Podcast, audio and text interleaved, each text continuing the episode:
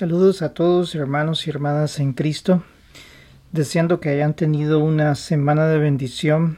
Sé que pudieron haber habido problemas, pero que el Señor Jesús pues ha estado con nosotros para ayudarnos, para consolar nuestro corazón, para ayudarnos en momentos difíciles, en momentos de tristeza o de soledad, pero sabemos que el Señor Jesús y su Espíritu Santo está con nosotros. Bien, eh, seguiremos con este estudio del libro de Apocalipsis, pero antes de entrar a los siguientes capítulos, que son el capítulo 17 y 18, estos capítulos hacen referencia a Babilonia y a una prostituta. Eh, antes de entrar a eso, quisiera mm, entrar a estudiar un poco quién fue la, la personalidad, podría, podría decirlo, o, la, o quién podría representar este, esta ciudad final.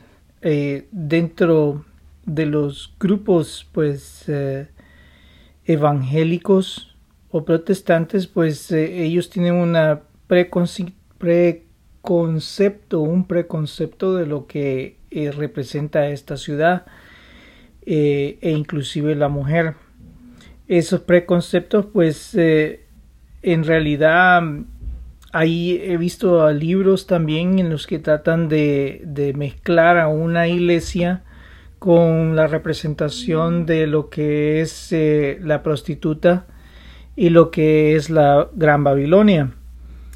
Mas sin embargo, entremos a estudiar un poco quién fue representó Babilonia eh, en, aquellos tiempos, en los tiempos antiguos. Esta es una ciudad que fue bastante antigua.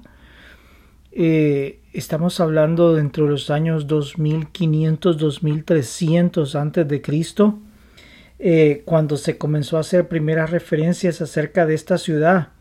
Inclusive el, ah, el nombre de la torre de Babel, Babel y Babilonia tienen la misma definición.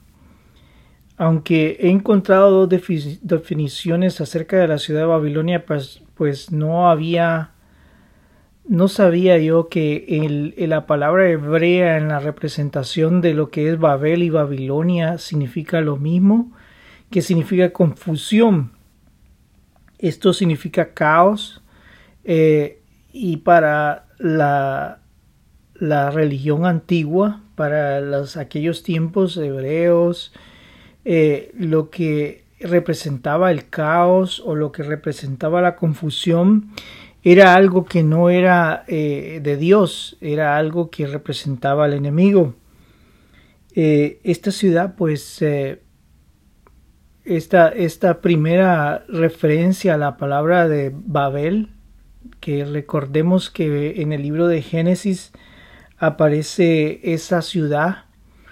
Eh, fue un edificio en el cual eh, muchas eh, tribus, o podría así decirlo, grupos étnicos se unieron para poder formar esta, esta torre y esta torre pues tenía el propósito de llegar a ser igual a Dios, eh, el representarse como un centro eh, religioso porque las, las, los edificios que se formaban en aquel tiempo eh, dentro de la ciudad de Babilonia, esos edificios pues tenían un propósito religioso.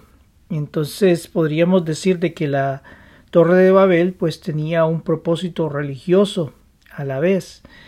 Eh, esto pues eh, no era una religión hacia Dios porque el único que había sido eh, elegido para poder llevar la, la, verdadera conceptualización de lo que era Dios era el pueblo de Israel.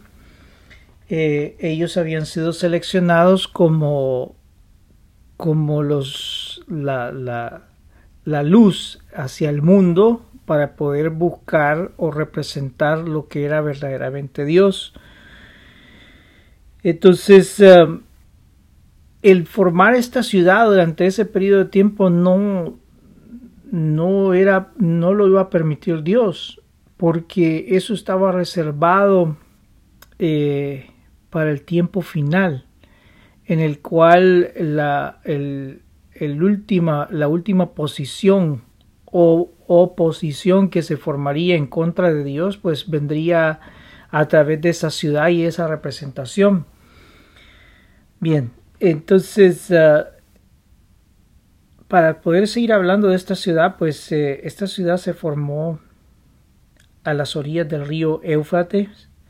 No se conformó desde el principio como una ciudad capital o una ciudad eh, de suma importancia, pero poco a poco se fue convirtiendo en un lugar comercial.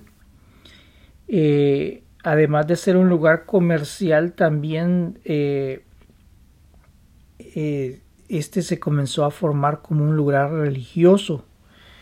inclusive en las primeras referencias de la ciudad en donde Sargón, el rey Sargón fue uno de los fue el fundador de esta ciudad, Sargón de Acadia, él fue el primero en formar esta ciudad e inclusive se cuenta dentro de las tablillas eh, del rey Sargón, eh, muchos de estos reyes hacían para dejar muestra o dejar prueba de que ellos han sido grandes en la construcción de distintas edificaciones, ellos marcaban ya sea en tablillas o, en ladrillos, ellos ponían allí referencias escritas de lo que ellos habían hecho.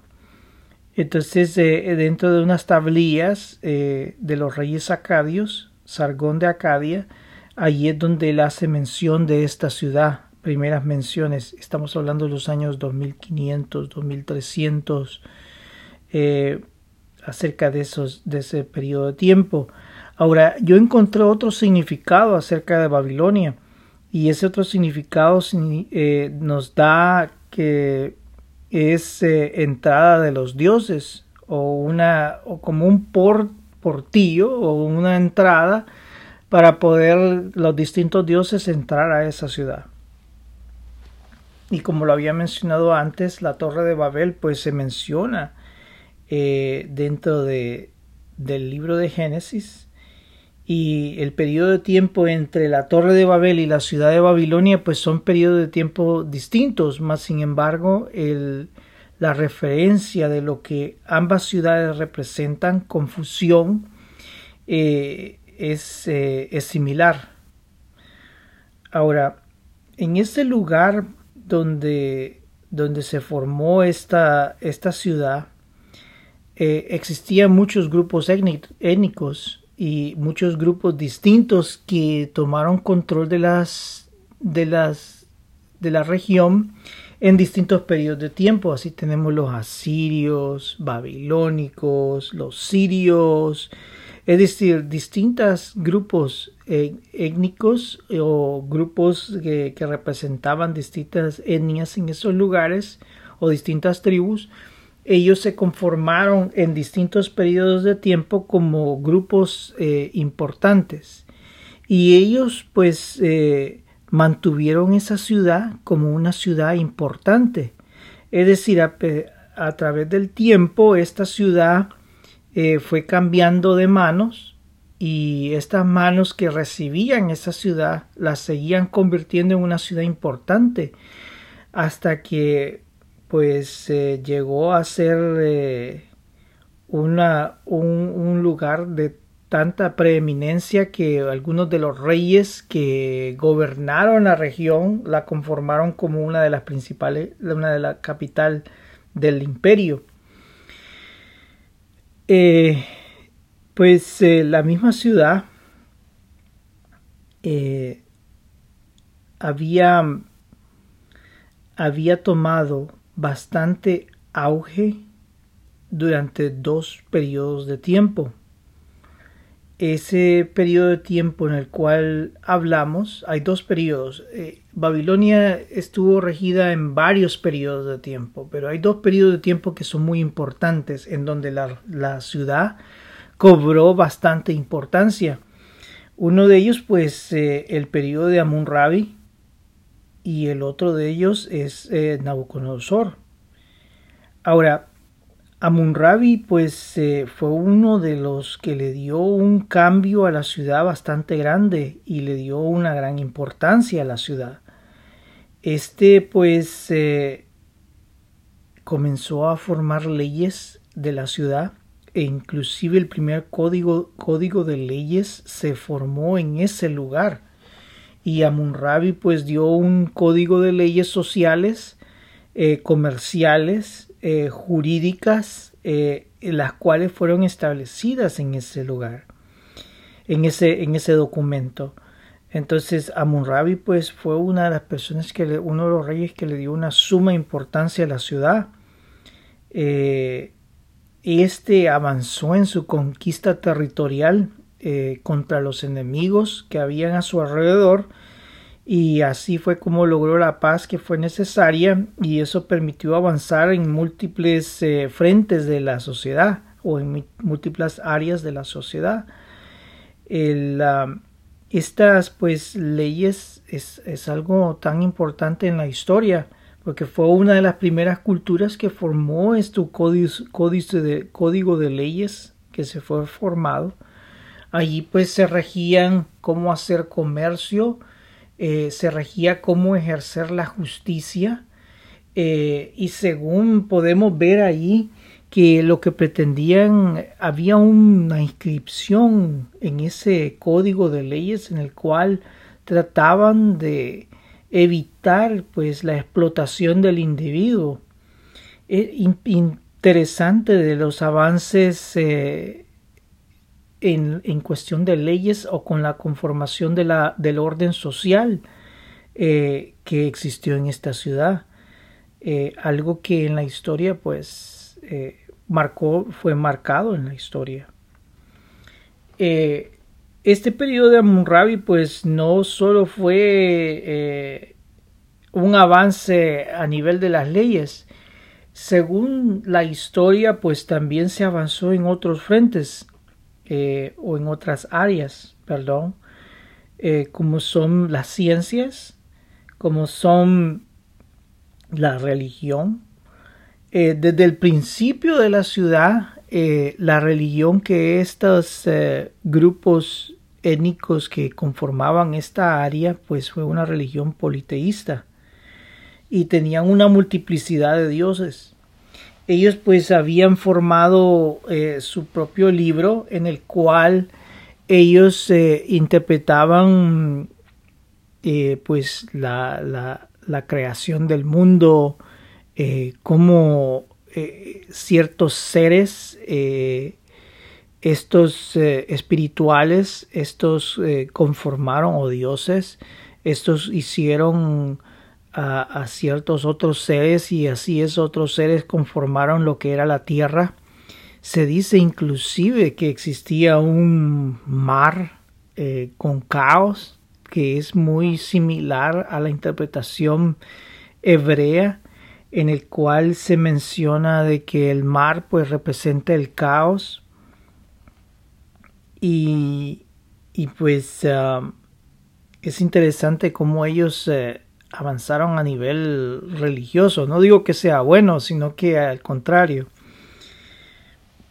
Ahora, a nivel de las ciencias, eh, este era un pueblo bastante avanzado. Inclusive se dice de que los griegos no fueron los iniciadores de muchas de las leyes matemáticas o físicas que nosotros hemos estudiado sino más bien estas vienen de referencia hacia estos pueblos, hacia estos grupos que existían en ese lugar donde Babilonia existió. Eh, habían avances en las matemáticas, inclusive eh, Pitágoras, eh, sus teorías geométricas, se dice de que él las tomó de estos, de estos grupos de Siria y Asiria y Babilonia sus observaciones de los astros eh, eran tan importantes que inclusive aún afectan a nuestra sociedad. Ellos conformaron el día de 24 horas y también introdujeron la semana de 7 días. Eh, sus avances, inclusive en la construcción e irrigación, fueron grandes avances, inclusive Arquímedes, pues eh, muchos de los inventos de Arquímedes pues eh, estaban dados en ese lugar desde el principio. Podríamos decir de que los griegos lo tomaron acerca de estas ciudades, los avances tecnológicos, científicos, en las ciencias de estos pueblos, pues fueron tomados por parte de, de, los griegos. Eran tan inteligentes, eh, inclusive se dice de que tenían una gran inteligencia militar en cómo ellos debían de, ejercer la guerra, inclusive.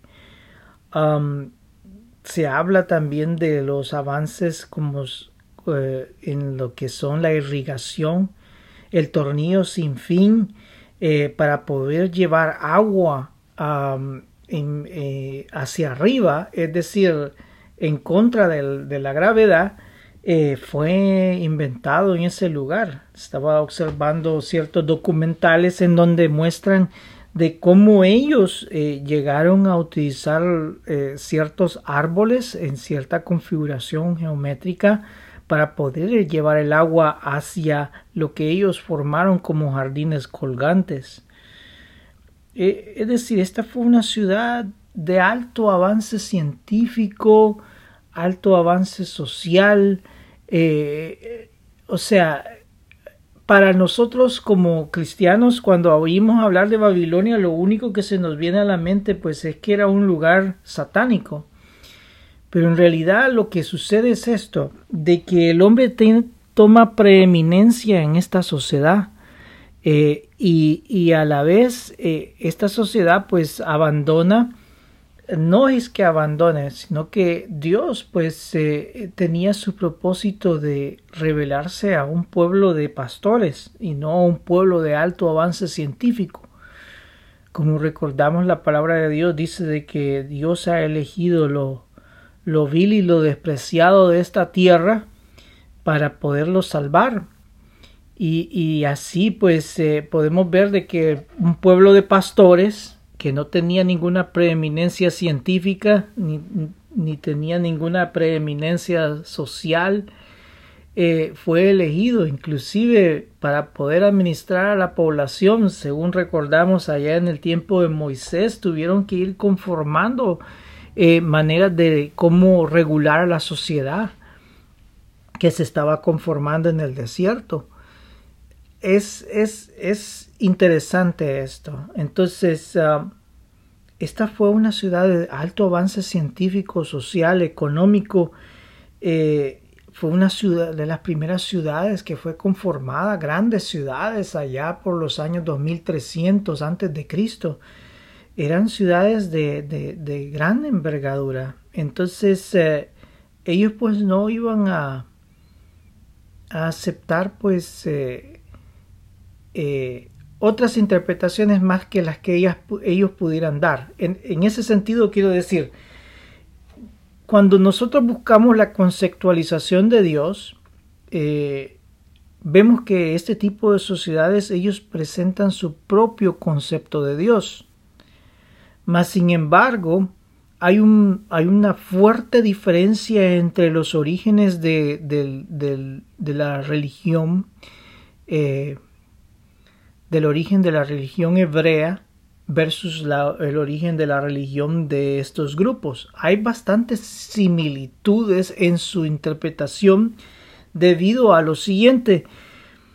Son fuentes espirituales las que proveen la información a cada uno de estos grupos sociales. Quiere así o no, cuando, cuando estos grupos eh, adoran pues eh, distintos entes eh, diferentes a Dios, pues se están haciendo adoración a, pues a demonios y estos demonios al establecerse junto con ellos, pues estos demonios pues te van a dar una interpretación de lo que es el mundo.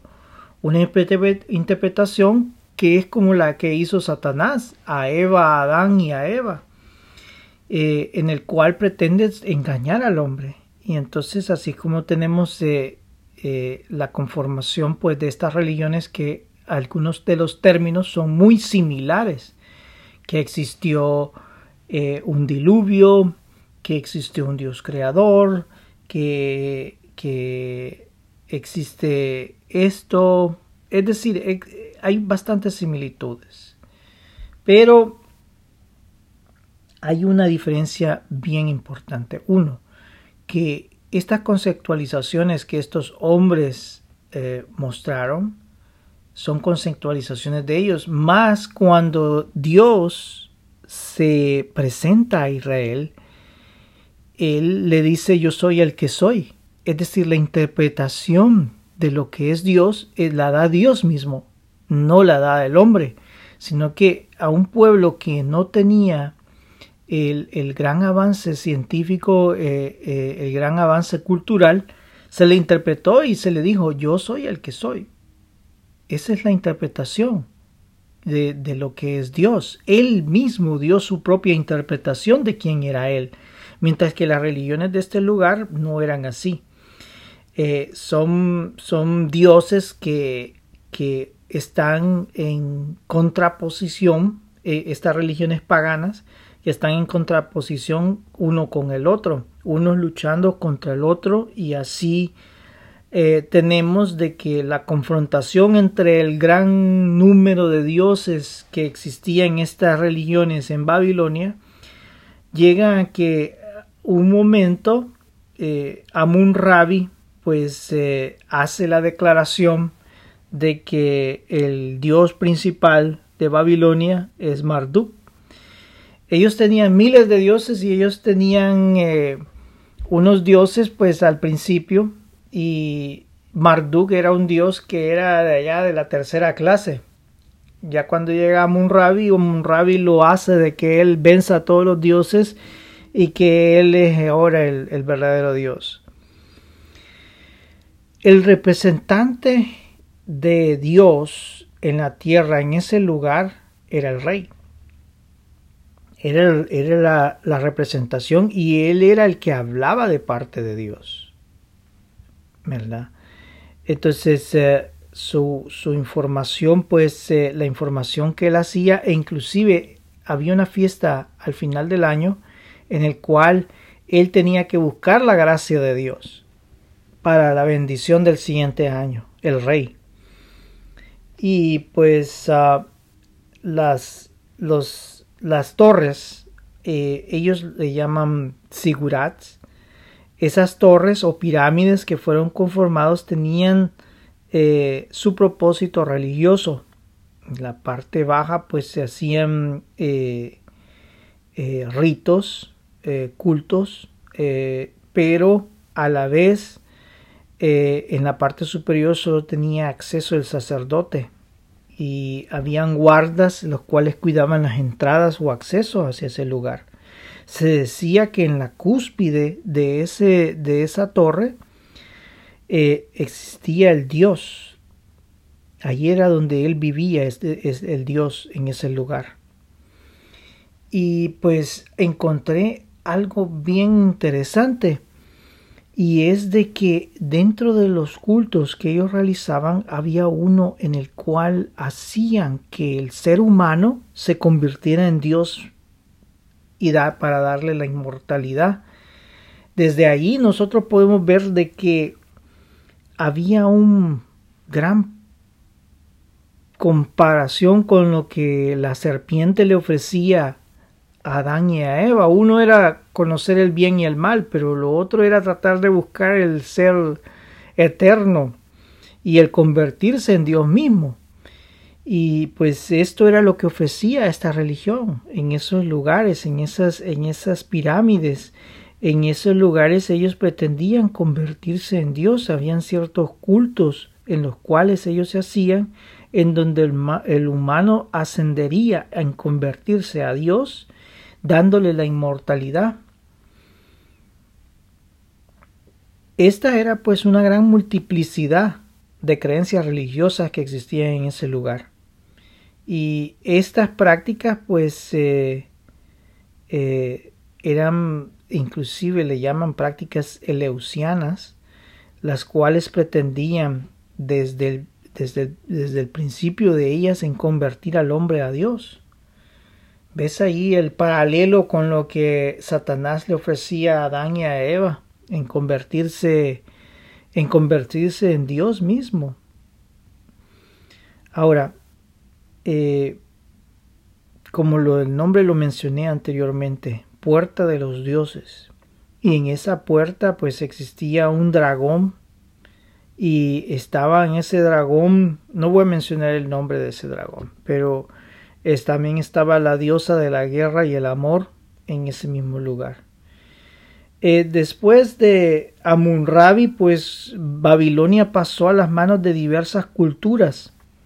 La ciudad no perdió importancia, sino que cada grupo que conquistaba el área consideraba a, la ciudad de Babilonia como una de las principales ciudades e inclusive la avanzaban, no la, no la destruían, sino que cuando conquistaban el lugar decían, oh, hemos conquistado este lugar y no queremos destruir a Babilonia, sino que queremos construir nuestra sociedad en esta ciudad cosmopolita, cosmopolita y, pues eh, así eh, ser de, de, mucha importancia social a través de todas las distintas culturas.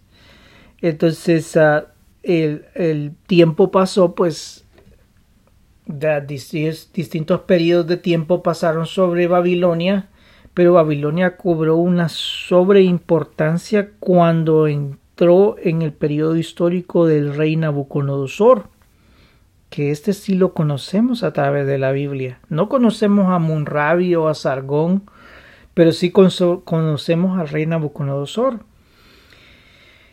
Y lo interesante es de que Dios utilizó a Babilonia como, como fuerza de castigo.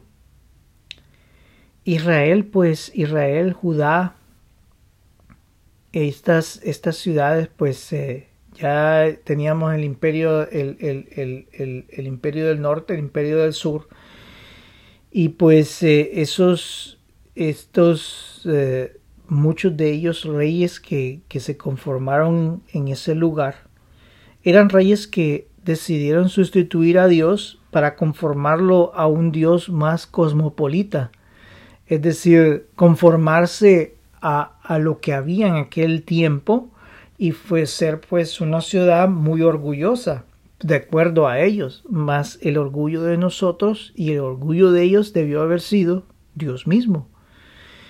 Y, y pues ahí fue, se convirtió en un grave problema para el pueblo de Israel, para los hebreos.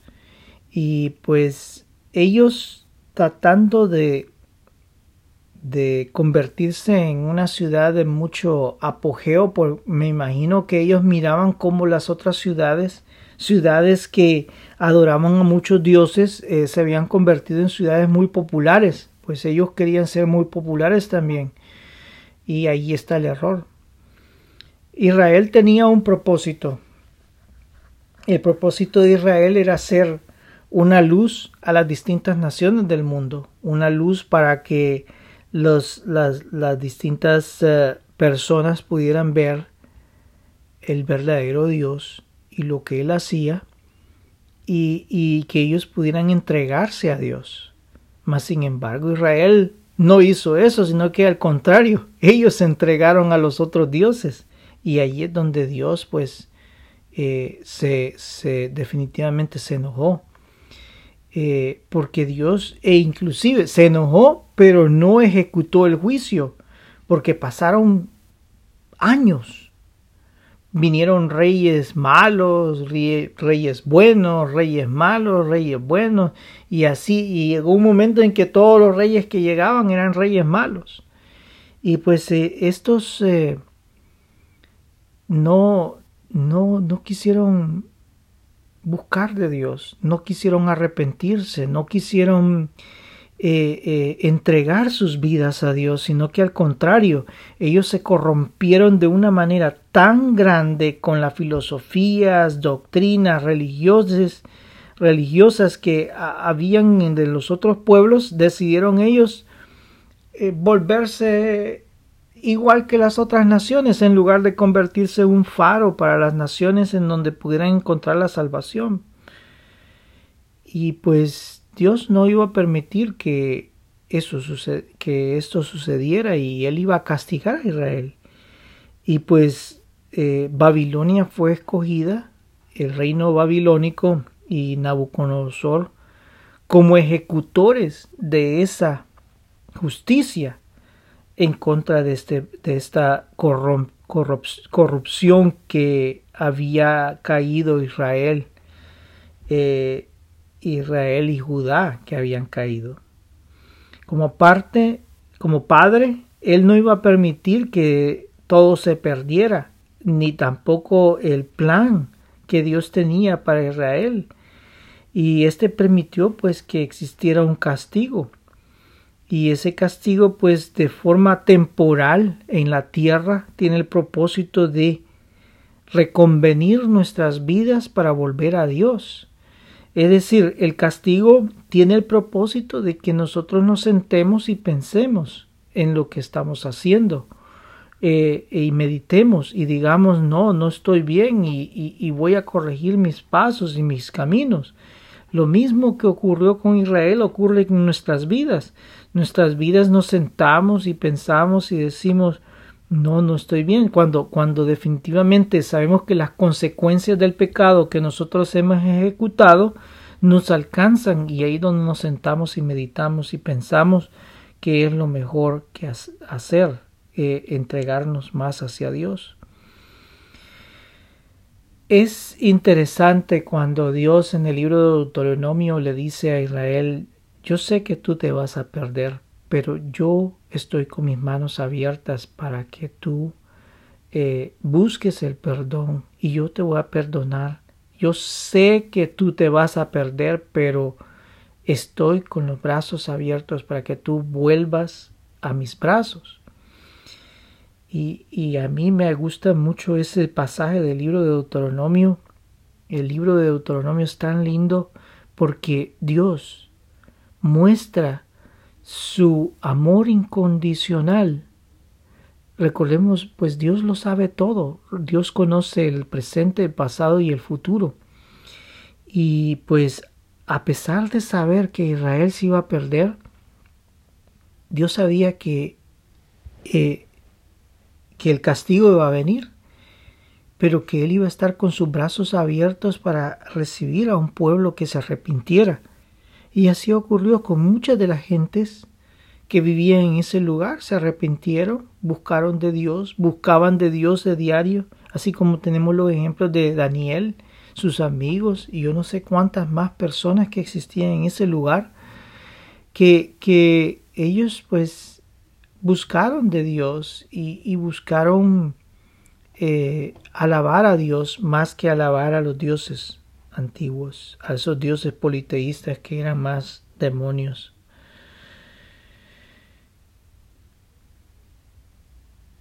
Dios es un Dios misericordioso y pues Él no iba a permitir que todo se destruyera, sino que Dios iba a abrir el camino y la posibilidad de salvación. Ahora, volviendo a Babilonia, pues eh, el propósito, aquí hay un doble propósito. Babilonia se convirtió en brazo ejecutor de la justicia de Dios.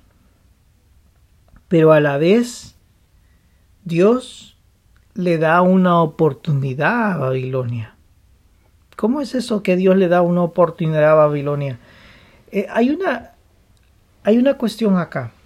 Y es que la, el, el, el roce o el contacto que tiene Babilonia con todos estos exiliados hebreos es, no, es, eh, es, no es coincidencia, sino que lleva un propósito.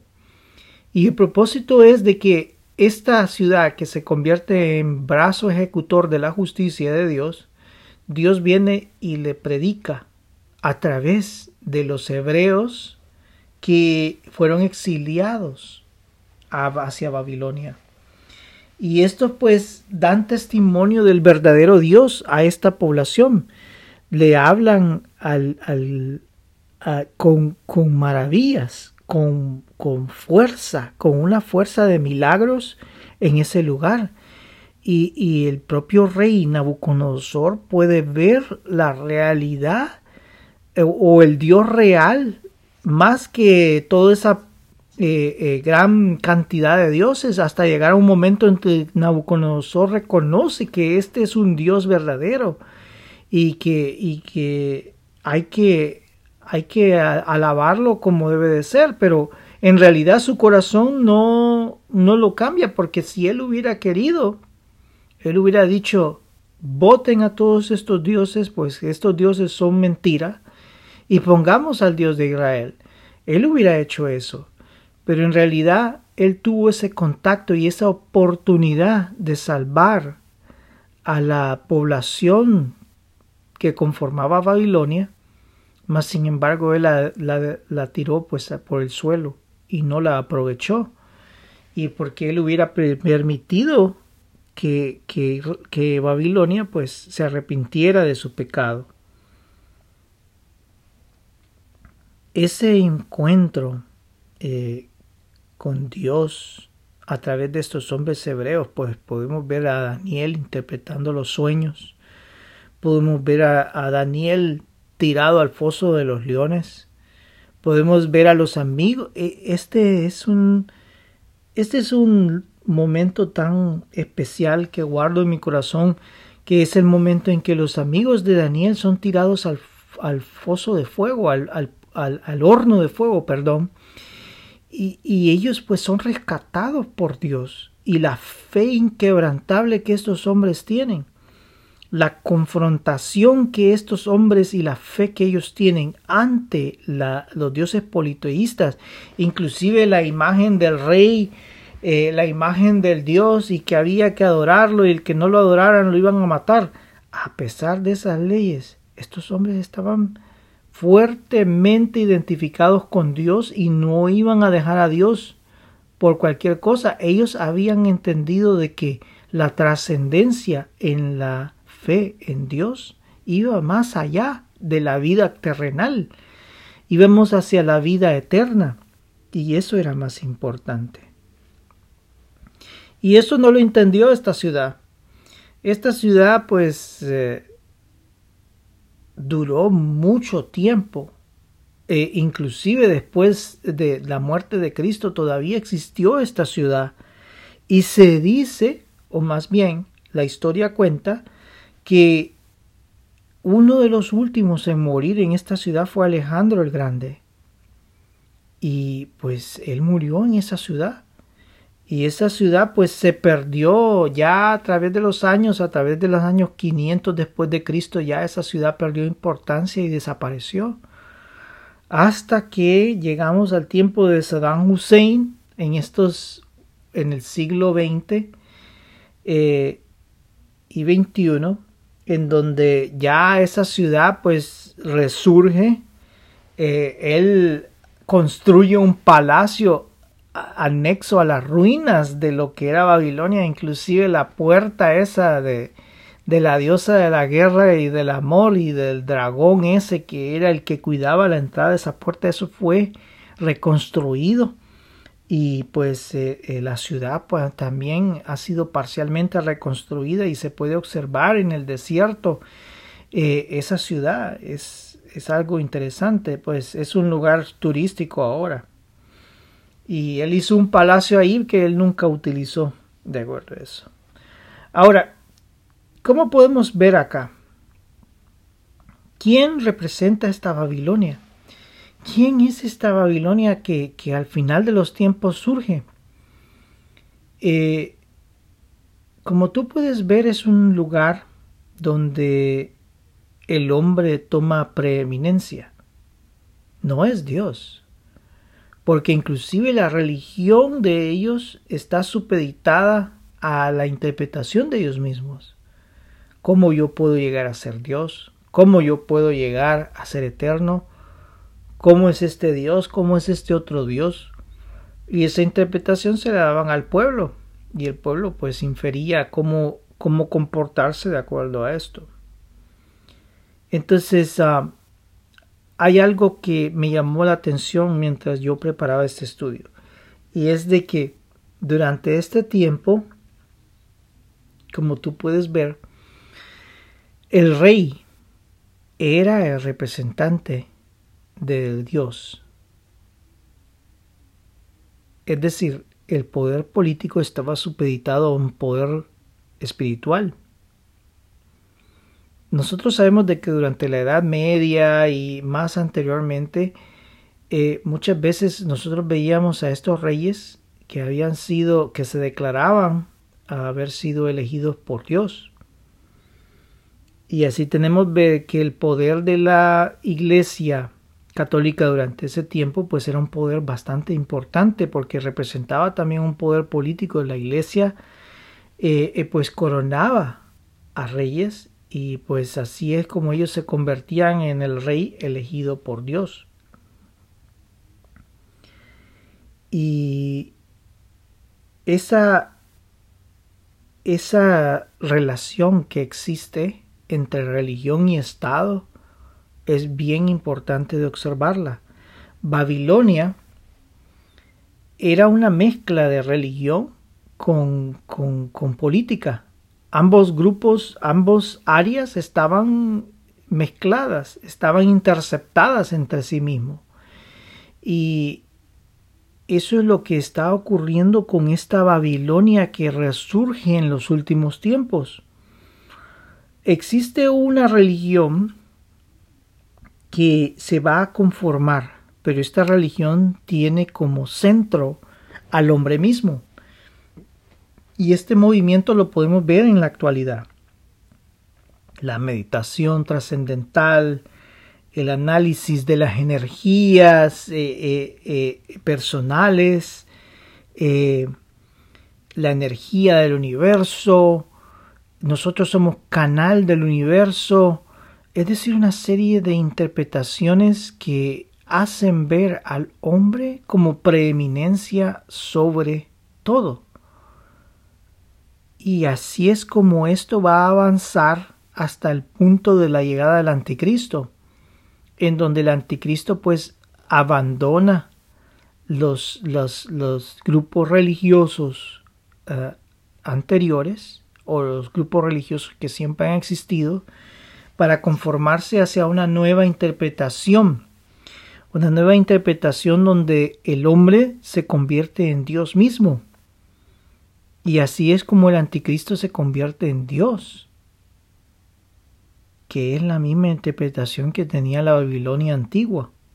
Esos eh, cultos eleusianos en donde eh, se pretendía convertir al hombre a Dios y en, en, su, en su resultado envolverlo eterno.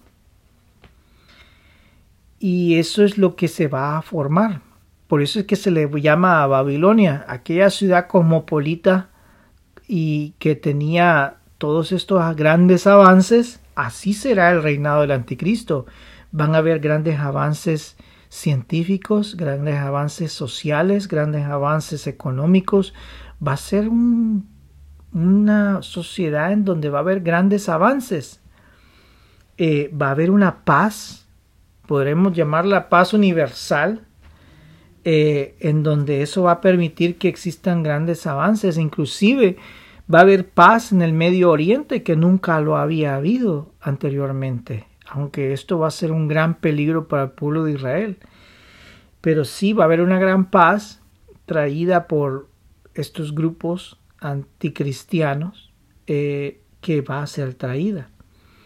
El hombre cobra el valor sobre todo en la escala, eh, nosotros hemos podido ver las primeras interpretaciones de lo que es suplantar a Dios y podemos ver que en la actualidad existe una independencia entre lo que es Dios, entre lo que es gobierno, perdón, y en lo que es la religión.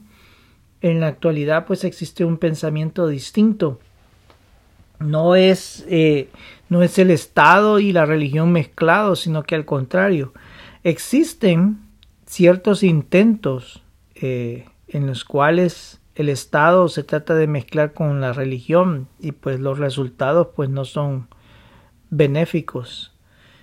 Pero sí nosotros tenemos las primeras interpretaciones en las que el hombre toma primordial lugar sobre la sociedad. Capitalismo, fascismo, comunismo, socialismo, todo lo que nosotros podemos hablar. Son interpretaciones que no toman en cuenta en nada a Dios. Son interpretaciones que ponen un relieve importante en lo que es el hombre. Y pues ah, allí tenemos que Dios eh, ya no ocupa ningún lugar en esta sociedad. La compatibilidad entre hombres y los seguidores de Dios no existe.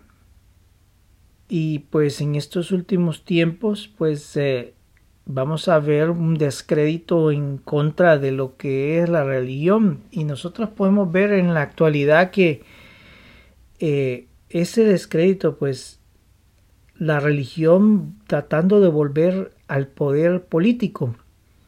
Y ahí es donde vemos que muchas religiones eh, se lanzan en la búsqueda de una interpretación política eh, mezclada con la religión. Y en realidad, pues la, yo sé que la sociedad y a través de la sociedad muchos eh, líderes religiosos han buscado lo que es la justicia social.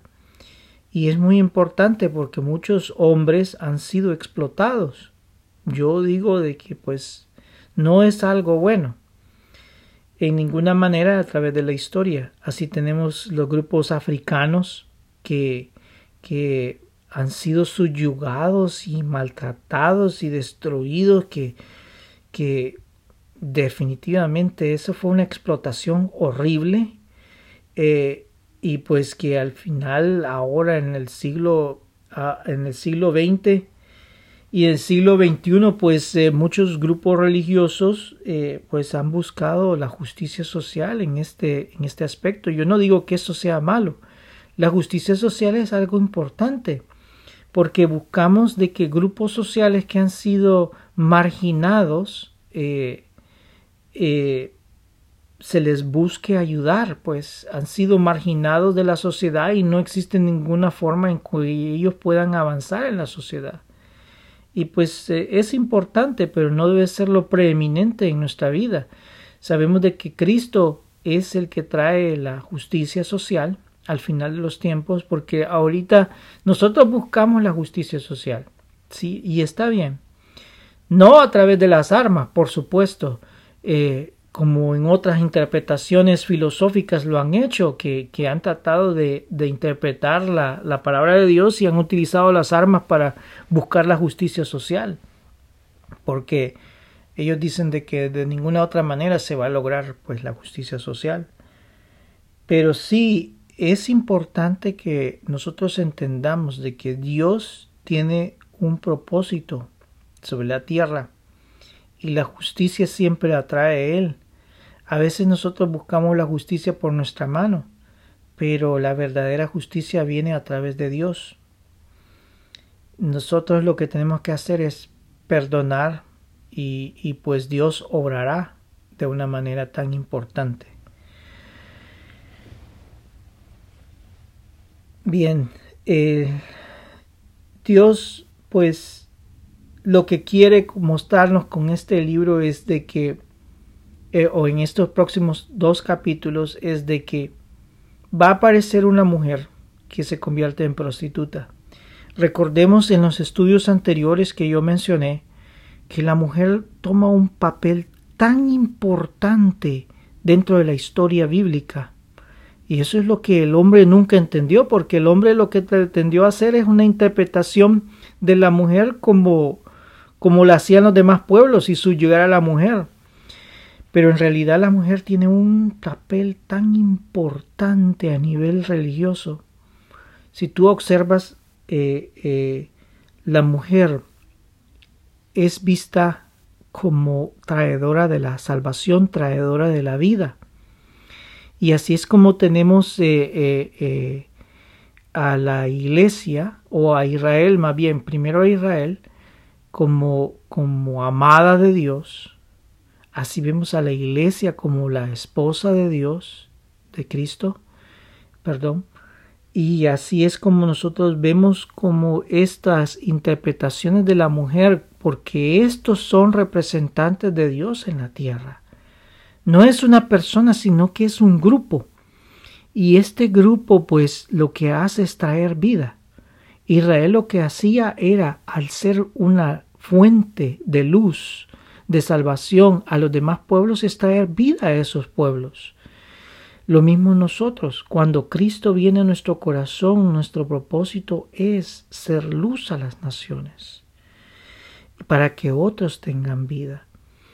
Pero la mujer tiene esta fuerte eh, función traidora de la vida, pero a la vez, si ésta se deja influenciar por las fuerzas del enemigo, esta se convierte en una fuerza destructora, no en fuerza de vida, sino una fuerza destructora. Allí es donde hay un grave peligro, como lo nosotros lo vamos a ver en los siguientes capítulos, y es de que esta mujer, en lugar de traer salvación, trae destrucción y destruye no solo a los, a, a, los hombres que no creyeron en Dios, sino que inclusive destruye a los hombres que creen en Dios al matarlos. Es decir, la conceptualización satánica de, de, de, de traer a la muerte a los, a los creyentes en Cristo, a los creyentes en Dios, es la representación que ha venido desde el principio de los tiempos el diablo tratando de destruir a toda la creación de Dios y principalmente aquellos que representan a Dios en la tierra. Y los que representan a Dios en la tierra son todos aquellos que tienen a Cristo en el corazón, que han aceptado su nombre, que han aceptado su palabra en su vida, su salvación, su sacrificio en la cruz del Calvario, que han podido decir y confesar con su boca que Jesucristo es el Señor y que Él es el que nuestro Salvador y pidiéndole a Él que perdone nuestros pecados. Esa debe ser nuestra oración y ese debe ser nuestro propósito. Esta mujer y esta Babilonia que surgen al final de los tiempos son reeminencia o son un recordatorio de aquella antigua Babilonia que, que en lugar de traer vida traía destrucción. Para ellos traían grandes avances científicos y de todo, pero en realidad no era más que una, un espejismo, porque la verdadera vida es la vida que hay hacia el cielo, no la vida que hay hacia la tierra. Y ahí donde vemos la conceptualización. El hombre tratando de ser eterno acá en la tierra, mas nosotros tratando de buscar la eternidad a través de Dios allá en el cielo. El hombre tratando de ver cómo se satisface aquí en la tierra con tanta cosa que hay aquí, con tanto espejismo, grandes carros, grandes mansiones, grandes televisiones, que ahora la televisión puede abarcar todo el muro.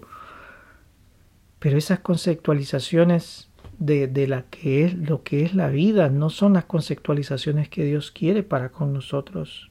No digo que esto sea malo, sino que nosotros debemos de tener en cuenta que Dios es lo más importante y de que esas conceptualizaciones si toman lugar en nuestra vida son conceptualizaciones que nos pueden perder y nosotros debemos de tomar en cuenta de que lo fin de los tiempos esas conceptualizaciones son tan importantes porque son las que nos darán la pauta entre la vida y la muerte. ¿Quién es Dios? y cuál es lo más importante en nuestras vidas. Babilonia es el poder tratando de mostrar al hombre en, en, contra de Dios, al hombre en lugar de Dios. Ese es Babilonia. Ese será el anticristo. Esa será la prostituta que aparece en los últimos tiempos. La iglesia del anticristo. Bien, Oremos. Gracias Padre Santo por las bendiciones que tú nos has dado en esta semana, Señor. Sabemos que tal vez han habido dificultades, pero tú estás con nosotros, Señor. Te pido que bendigas a mis hermanos, que bendigas sus corazones, Señor, que seas tú llenando sus vidas, Señor, porque solo tú tienes el poder de llenar nuestras vidas. Tú eres nuestro Dios, tú eres nuestro Señor, tú eres todo lo que tú nos lo que nosotros necesitamos, Señor. Te damos gracias, Padre Santo. Te pido que nos ayudes, que proteges nuestras vidas, que nos guardes, que nos guíes, Señor. Te pido de que tu Santo Espíritu descienda en nuestros corazones y nos llene, Señor. Que ese Espíritu que es lo, la verdad, Señor, que ese Espíritu tuyo que es todo para con nosotros, que nos ayude, Señor. Padre, te pido que nos guardes, que nos ayudes en todo momento y en todo lugar sin ti nada somos, Señor. Aquellos que están enfermos, Señor, en el nombre de Cristo Jesús sean sanados, Señor. Que tu poder sea mostrado, Señor, para con nosotros. Que seas tú, Señor, nuestra salvación. Padre, guíanos, Señor. Provéenos, Señor, lo que necesitamos. Ayúdanos, Señor. Abre las puertas que necesitamos que sean abiertas en lugares donde nosotros daremos testimonio de tu palabra, Señor, testimonio de quién eres tú, Señor, pues ese es tu propósito principal, que nosotros seamos luz, que nosotros seamos caminos, Señor, que nosotros seamos aquellos que podamos mostrar al mundo quién es Cristo, que nosotros podamos ser ese faro de luz, Señor, para que aquellos que necesitan de tu presencia, Señor, puedan ser salvos. Padre, Señor, bendice a mis hermanos, envía tus ángeles, protégelos, Señor, que sean tus ángeles resguardándolos, trayendo paz en sus vidas, Señor. Restaura, Señor, la sanidad, Señor, en los cuerpos enfermos. Que seas tú dando claridad, Señor, en la mente, Señor, en el corazón. Que tu mano de sanidad sea puesta, Señor, y que tu sangre preciosa sea derramada sobre nuestras vidas, trayendo sanidad espiritual, sanidad mental, sanidad de nuestros cuerpos, de nuestra alma, de nuestro espíritu, Señor. Sin ti, Señor, nada somos, Señor. Tú representas todo para con nuestras vidas, Señor. Te damos gracias porque tú eres Dios Todopoderoso, Señor. Tú eres todo para con nosotros. Te amamos, Señor. Te amamos con todo nuestro corazón, Señor. Protege a los pastores, a los misioneros, Señor, en el lugar donde ellos estén, Señor. Que seas tú dándoles el poder, Señor, tuyo, para mostrar a otros, Señor, el verdadero Dios. Gracias te damos, Señor. Trae la paz en la tierra, Señor. Guarda a los niños, Señor. Guarda a aquellos que están sufriendo, Señor, sociedades que están siendo atacadas o destruidas, Señor. Guarda a esa gente, Señor. Protégelos, Señor. Que sea tu mano poderosa a través de, de ti, Señor, que lo sea protegiendo la vida de estas personas. Padre, te damos gracias por todo. Hemos orado en el nombre de Cristo Jesús. Amén y amén. Bien, seguiremos la próxima semana con el capítulo 17. Será un capítulo bien interesante, pues habla de una prostituta y esta prostituta pues representa ya no la mujer que trae la vida, como lo es la iglesia, como son los creyentes en Cristo, como lo representó Israel.